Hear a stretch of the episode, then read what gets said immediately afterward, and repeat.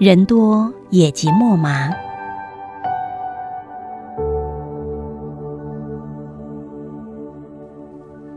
真正心灵的宁静，一点也不寂寞。在寂静中，自由、直观、灵感、创意与智慧会自然的升起，让您生命平静、喜悦、丰盛、美好。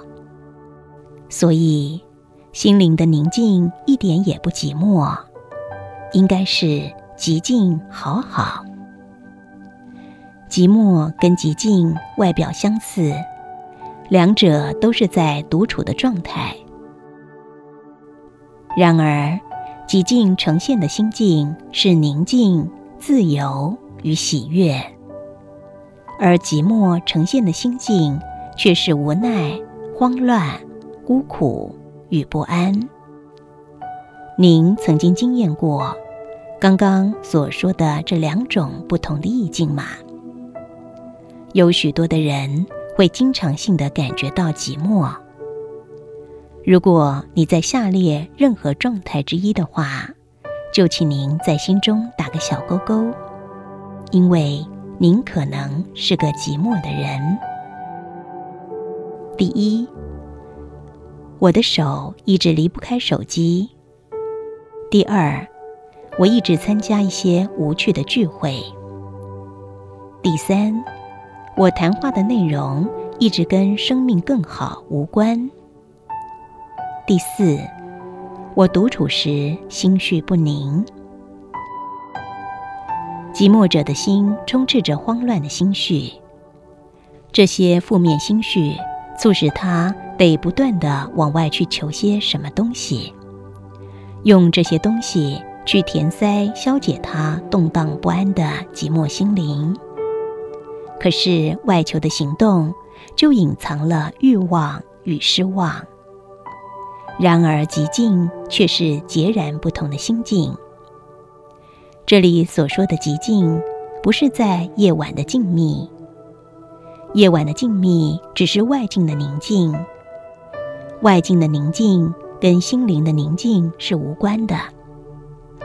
寂静者的心绪呈现着无念、无所求与安详的自由状态。由于他的心灵无念自由，他不会刻意的想去要什么或者做什么，他一无所求。十九世纪俄国的文学泰斗列夫·托尔斯泰。写出时代文学巨著《战争与和平》《安娜·卡列尼娜》和《复活》。在生前，他常年隐居在拥有森林、河流、湖泊的苹果园。托尔斯泰在这个宁静的环境中，将全部时间用在文学作品的创作。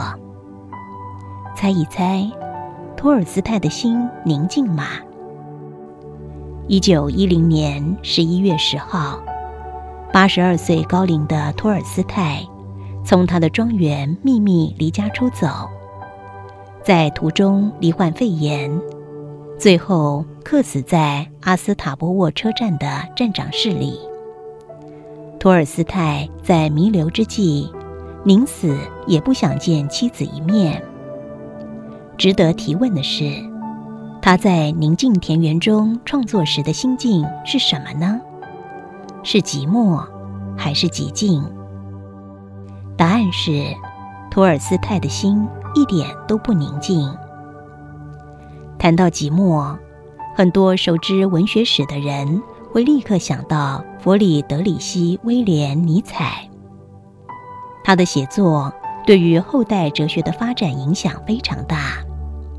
尤其是在存在主义与后现代主义两个领域，他的一生与世俗一切格格不入，所以宁可与寂寞相伴。